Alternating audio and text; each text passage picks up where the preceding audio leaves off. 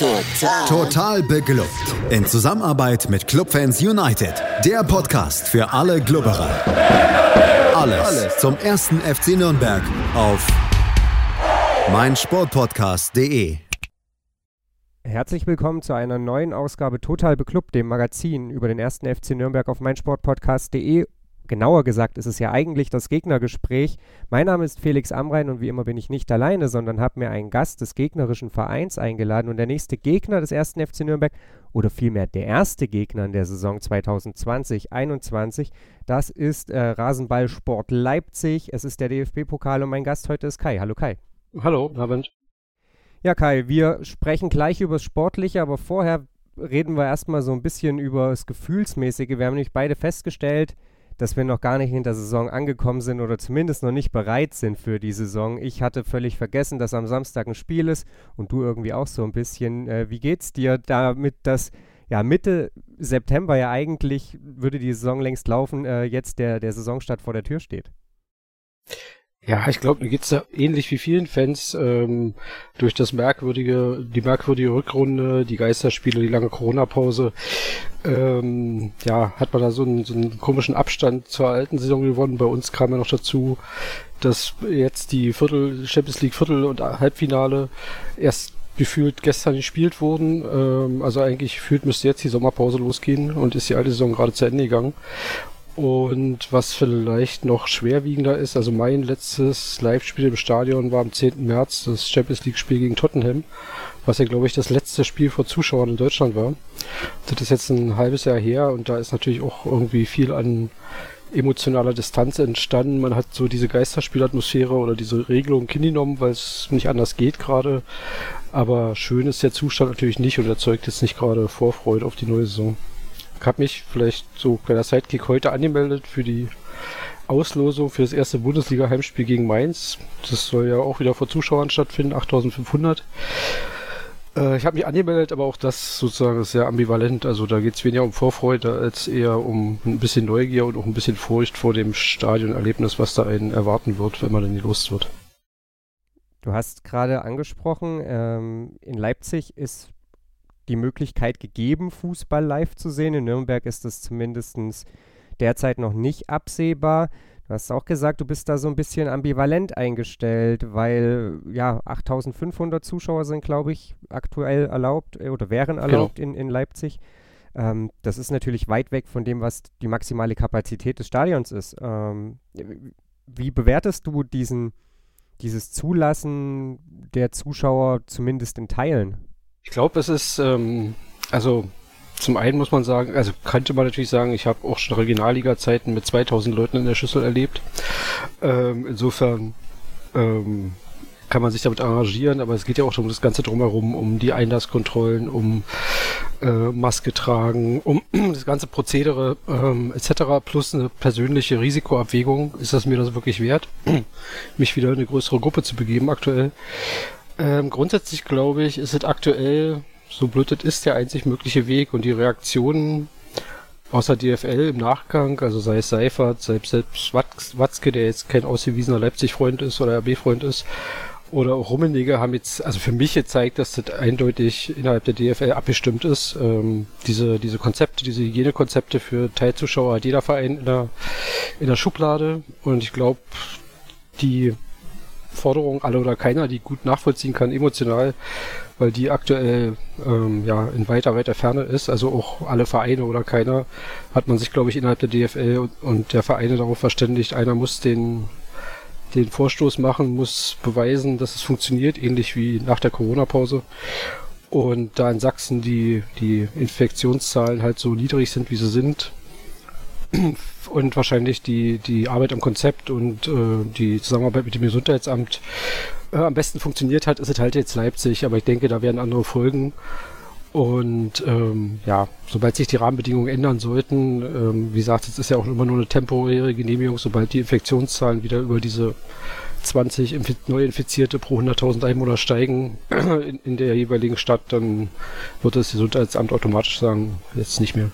Ja, es ist und bleibt schwierig, Fußball vor Zuschauern oder Großereignisse überhaupt, ähm, die Zuschauer mit sich bringen. Äh, du hast es auch angesprochen, da ist, hängt natürlich die ganze Geschichte noch davon ab, ist es mir persönlich das überhaupt wert.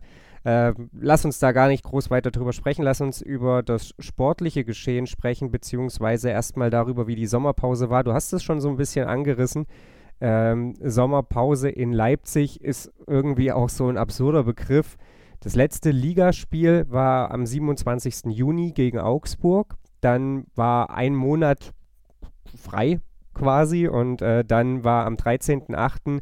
das Viertelfinale gegen Atletico in der Champions League. Äh, es folgte das Halbfinale fünf Tage später und dann war wieder Pause. Ähm, Jetzt läuft sicherlich auch in Leipzig schon seit einer geraumen Zeit wieder die Vorbereitung. Ich weiß gar nicht, ob es nochmal eine richtige Pause nach dem Ausscheiden in der Champions League gab. Obendrauf kommt ja jetzt, dass auch noch Länderspielpause war, wo natürlich auch noch der ein oder andere gefehlt hat. Das ist doch eine, eine sehr, sehr seltsame Situation. Wie äh, hat man das äh, ja rund um die Mannschaft so erlebt oder wie hast du das mitbekommen, wie es in der Mannschaft so, so ablief? Also ich glaube, sie hatten jetzt nach dem äh, Halbfinale der Champions League nochmal drei, vier, fünf Tage Urlaub, Kurzurlaub, glaube ich, die Mannschaft, um dann mit der Vorbereitung weiterzumachen. Also Nagelsmann hat ja immer betont, schon sozusagen zwischen Ligaende und, und diesem Champions League, dass man, dass man diese Champions League, diese beiden Spiele wie es dann geworden sind, irgendwie in die Vorbereitung integrieren muss. Es gab keinerlei Testspiele. Nagelsmann ist davon eh kein Freund, aber ähm, ja, alles in allem sozusagen eine sehr unübliche Vorbereitung, auch mit den, also auch in Lissabon, das ganze Prozedere, der Verein hat ja jetzt so eine, so eine, naja, sehr Hochglanz-Doku zu rausgebracht, Tage in Lissabon, aber da kriegt man so ein Gefühl dafür, was da so UEFA-seitig an Regularien, an abgeschottet, also das Team ist ja auch wirklich über Wochen abgeschottet, ja auch vorher schon in der Bundesliga. Also alles in allem eine ja, schwierige Situation, sag ich mal die mit einer normalen Vorbereitung, Sommerpause und Vorbereitung natürlich äh, irgendwie nicht viel zu tun hat. Dazu kommt, du sagtest gerade schon, die Länderspiele, wo irgendwie gefühlt auch drei Viertel aller Stammspieler jetzt noch unterwegs waren und jetzt erst wieder eintrudeln äh, oder noch unterwegs sind teilweise. Also alles in allem macht es auch aus Fansicht schwierig zu bewerten, wo steht der Verein jetzt gerade sportlich, äh, wie wirkt sich das aus, dass die Sommerpause eigentlich nicht vorhanden war, ähm, wo sind die Neuzugänge, die schon da sind, wo stehen die etc. Also ist alles so ein bisschen Blackbox im Augenblick. Dann kommt ja auf dieses ganze Prozedere noch hinzu, dass beispielsweise eben Timo Werner abgegeben wurde. Du hast es gesagt, dann gab es Neuzugänge. Es gibt keine richtige Vorbereitung. Ähm, da geht der beste Torjäger. Man muss das irgendwie kompensieren. Man versucht da so eine Eingespieltheit zu finden.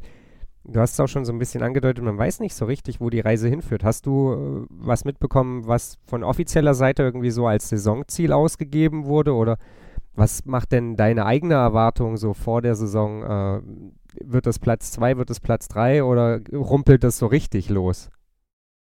Ja, letzteres, gut, sag niemals nie, letzteres glaube ich nicht, aber ich glaube, also für mich, dass, dass es der, also das Saisonziel wird wie in den Jahren zuvor Platz 4 sein, also die Qualifikation für die Champions League, weil es einfach mittlerweile bei dem Kaderbudget und bei den sportlichen und wirtschaftlichen Ansprüchen sozusagen Nummer 3 hinter, sich als Nummer 3 hinter Bayern und BVB zu etablieren, quasi Pflicht ist. Ich glaube, dass es schwieriger wird als im Vorjahr.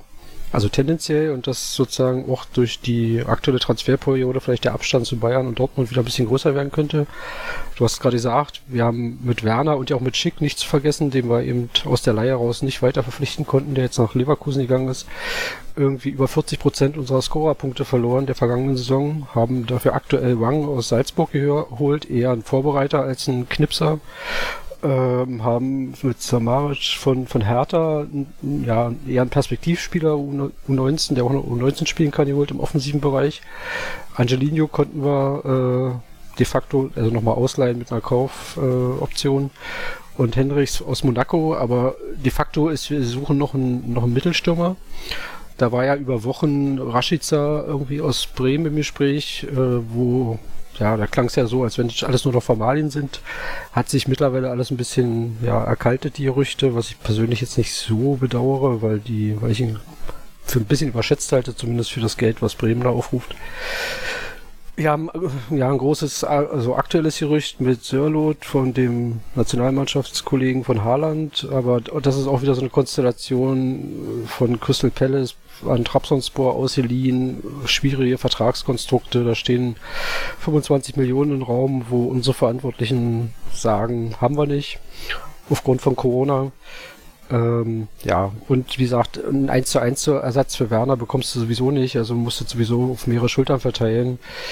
Ähm, also es wird noch spannend und von zusätzlichen Wünschen von Nagelsmann, die er mal geäußert hat, nach einem defensiven Sechser, einem körperlich stabilen, da ist schon lange nicht mehr die Rede. Das scheint im Augenblick äh, budgettechnisch nicht drin zu sein. Insofern ist die Transferperiode bisher ordentlich, aber ähm, wie man wirklich Werner plus Schick ersetzen will, die Idee sehe ich noch nicht, außer dass wir natürlich ein starkes offensives Mittelfeld haben. Ja, ich habe äh, gelesen, dass Julian Nagelsmann allgemein gerne noch ein bisschen einen breiteren Kader hätte, einfach angesichts der Belastung, die in dieser Saison ja ein bisschen höher ist. Aber ich glaube, da gibt es keinen Trainer, der das nicht irgendwie gerne hätte. Äh, genau, von daher ja. ist er da jetzt nicht so die Ausnahme. Lass uns mal über das bevorstehende Spiel am Samstag sprechen. Was sind denn deine Erwartungen? Ähm, Nürnberg kommt aus der Relegation, äh, zur dritten Liga, leider Gottes, ja. Äh, Leipzig kommt aus dem Champions League Halbfinale. Jetzt äh, klammern wir mal diese seltsame Sommerpause aus. Äh, da sind die Rollen natürlich auch mit normaler oder mit, mit seltsamer Vorbereitung und ohne Timo Werner eigentlich völlig klar verteilt, oder? Ja, auf dem Papier natürlich. Also, dass, dass RB der haushoher Favorit ist, ähm, ist äh, erstmal klar. Allerdings ist natürlich, wenn man jetzt aus Sicht des Bundesligisten sieht oder Champions League-Teilnehmers, ist natürlich ein Zweitligist in der ersten Runde das schwerstmögliche Los, was man im, aus dem Amateurtopf ziehen kann. Ähm, also ist jetzt kein dankbares Los und wir haben natürlich, also jetzt heute wurde bekannt, Leimer fällt aus mit Kniebeschwerden auf unbestimmte Zeit. Das ist auch zum Beispiel ein sehr herber Verlust gegen den Ball, weil der einfach der Dauerläufer und der, der, der Zweikämpfer im Team ist. Ähm, wir haben Konate ist weiter verletzt. Ähm, wir hatten keine Testspiele, das hatten wir alles schon. Auf der anderen Seite, ähm, die, ja, es wird ja ein Geisterspiel sein, ähm, du hast es ja schon gesagt. Ähm, das nimmt natürlich der ersten Runde DFB-Pokal, die für den Zuschauer nehmen natürlich so einen Teil des Überraschungsmoments. Ähm, euer Neutrainer, unser Ex-Co-Trainer hat ja irgendwie in der, ich glaube, auf PK gesagt, ein Sieg gegen RB gibt es nur einen perfekten Tag, da muss in der Tat viel zusammenkommen. Aber ich sehe da durchaus Potenzial für eine Überraschung, zumal sich RB in der Vergangenheit oft in der ersten Runde jetzt nicht so glorreich angestellt hat. Ja, das kann ich aus Nürnberger Sicht zurückgeben. Pokal ist nur einmal im Jahr, war lange Zeit genau. eine geflügelte Floskel. In den letzten Jahren ist es nicht mehr ganz so eingetreten. Ich glaube, wir haben es in den letzten vier Jahren wenigstens in Runde 2 geschafft. Ähm, du hast den Trainer angesprochen. Robert Klaus ist seit dieser Saison Trainer in Nürnberg, war davor ja Co-Trainer von Julian Nagelsmann in Leipzig. Äh, man kennt sich, das kann man jetzt nicht wegdiskutieren. Wer hat den größeren Vorteil, Julian Nagelsmann oder Robert Klaus? Ja, unser, also Nagelsmann sagte heute auf der PK, der, der Vorteil liegt auf jeden Fall bei Robert Klaus, weil er sozusagen ähm, die Spielphilosophie, die Akteure, den Kader von, von, von, von uns in- und auswendig kennt. Er ist ja, er war ja seit 2009, seit Beginn bei uns im Verein, erst als Spieler, dann als Nachwuchstrainer, dann als Co. unter Rangnick und Nagelsmann. Also der kann, kennt den Laden aus dem FF und da ist sicherlich, ähm, liegt der Vorteil eher bei ihm, weil wie er sich sozusagen jetzt auf seinem ersten Cheftrainerposten ähm, positioniert, wie er, mit welcher Spielidee er herangeht und so weiter. Das äh, muss man sicherlich erstmal gucken jetzt im ersten richtigen Pflichtspiel. Ich persönlich finde es sehr spannend, also ich halte ihn für, für einen sehr guten und, und ja, sehr ambitionierten Trainer und bin gespannt, wie er sich da so schlägt in einem Umfeld, was bei euch ja auch nicht immer einfach ist und nach der ja, Katastrophensaison des vergangenen Jahres oder der vergangenen Saison, ob es ihm da gelingt, sozusagen neue Akzente zu setzen, bin ich gespannt. Ja, das sind wir alle. Ich werde mich hüten zu sagen, schlimmer kann es nicht werden, denn es kann schlimmer werden. Von daher. Ähm, ja, werde ich mich davor hüten. Also Robert Klaus ähm, aus Sicht von Julian Nagelsmann im Vorteil kann man sicherlich so sehen. Äh, auf der anderen Seite konterkariert das ja äh, nicht komplett beispielsweise den, die Nein. völlig ungleiche Kaderzusammenstellung. Natürlich nicht, nee. Und Kader ist das richtige Stichwort. Ähm, Robert Klaus ist nicht der Einzige, der von Leipzig nach Nürnberg äh, ja, gegangen ist, sondern Tom Kraus ist äh, ausgeliehen für zwei Jahre. Der hat jetzt in diesem Bundesligaspiel gegen Augsburg, das ich vorhin mal angesprochen habe, noch drei Minuten Bundesliga-Luft schnuppern dürfen. Genau. Ansonsten stand er immer mal im Kader. Ähm, es hat aber jetzt nie so zu den ganz großen Profi-Einsätzen gereicht oder überhaupt zu Profi-Einsätzen. Äh, viel Youth League letztes Jahr gespielt, so ein bisschen A-Junioren-Bundesliga. Äh, wie ist dieser Transfer in, in Leipzig aufgenommen worden? Naja, man muss sagen, er ist ja, so absurd das klingt jetzt noch mittlerweile fast zehn Jahren, aber der erste aus dem eigenen Nachwuchs, der es auf Bundesliga-Minuten gebracht hat, im, äh, in der ersten Mannschaft, auch wenn es nur drei waren. Ähm, also wie gesagt, da unsere Nachwuchsarbeit intern, trotz des immer hochgelobten Leistungszentrums, ähm, ähm, ja, sehr ausbaufähig in, in den vergangenen Jahren. Äh, insofern ist er, ich bin jetzt nicht der extreme Nachwuchsexperte bei uns, aber ähm, ich denke schon, dass es, also, dass diese, diese Laie nicht mit einer Kaufoption für Nürnberg verbunden ist, zeigt schon so ein bisschen, dass man ihm zumindest tendenziell zutraut, jetzt äh, bei Nürnberg die nächsten Schritte zu machen, im, im, im Profi-Männerfußball, sag ich mal, anzukommen und dann in zwei Jahren vielleicht eine Option für eine Rückkehr zu sein. Auf der anderen Seite ist auch die Geschichte unserer Leihspieler bisher keine Erfolgsgeschichte. Also äh, bisher kam, glaube ich, niemand so richtig zurück, sondern verschwand dann immer nach einer Leihe auf Nimmer Wiedersehen. Ähm, ja, also Potenzial hat er, glaube ich, auf jeden Fall. Sonst hätte man, äh, wie in vielen anderen Fällen, da gleich eine Kaufoption dran gekoppelt. Und auch da wird es spannend zu sehen sein, inwieweit er jetzt mit der Spielpraxis hoffentlich in der zweiten Liga auf dem Niveau ähm, da einen nächsten Sprung macht. Ja, dann bleibt mir abschließend eigentlich nur noch eine Frage zu stellen. Wie endet das Ganze denn am Samstag? Puh, ähm, es wird eine zähe Angelegenheit aus Leipziger Sicht. Ähm, ich glaube, es wird ein dreckiges 2 zu 1 für uns. Schauen wir mal. Äh, ein Tor schießen wäre schon mal ein großer Fortschritt aus Nürnberger Sicht und nur zwei bekommen, glaube ich auch. Von daher, ich will da gar nicht so groß widersprechen. aber aber die, eure Testspieler, ich habe bloß die Ergebnisse gelesen, waren jetzt nicht so schlecht, die fünf, die ihr gemacht habt, oder? Jein. Also da waren Spiele dabei, die, die waren vielleicht auch nicht so ganz prall, ne, gegen Türgücü okay. äh, da, also ja, gegen gut. so einen Regionalligisten da irgendwas zusammenzustolpern da war viel Licht, äh, da war aber auch einiges an Schatten und äh, so die ganz große, den ganz großen Einblick äh, hat man, glaube ich, einfach auch noch nicht gewinnen können, weil dafür das System zu oft gewechselt wurde, die Spieler zu oft gewechselt wurden. Äh, letztlich wird man, denke ich, jetzt am Samstag und dann vor allem natürlich nächste Woche Freitag sehen, wo man steht. Lassen wir uns überraschen, okay. Ja, schauen wir. Ich bedanke mich auf jeden Fall bei dir, Kai, dass du dir Zeit genommen hast, ähm, um mit mir ein bisschen über äh, Rasenballsport Leipzig zu sprechen und darüber, wie der doch nicht ganz so gewöhnliche Sommer dort verlaufen ist äh, vor diesem DFB-Pokalspiel am Samstag.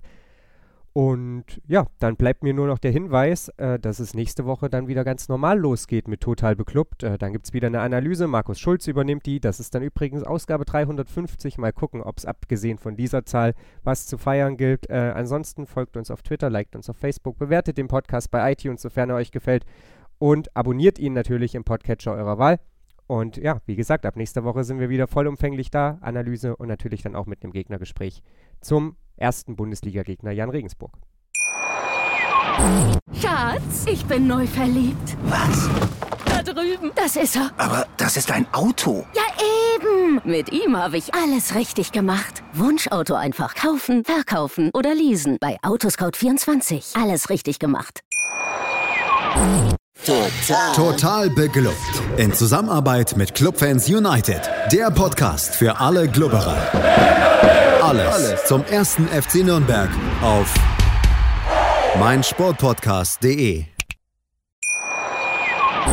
Schatz, ich bin neu verliebt. Was?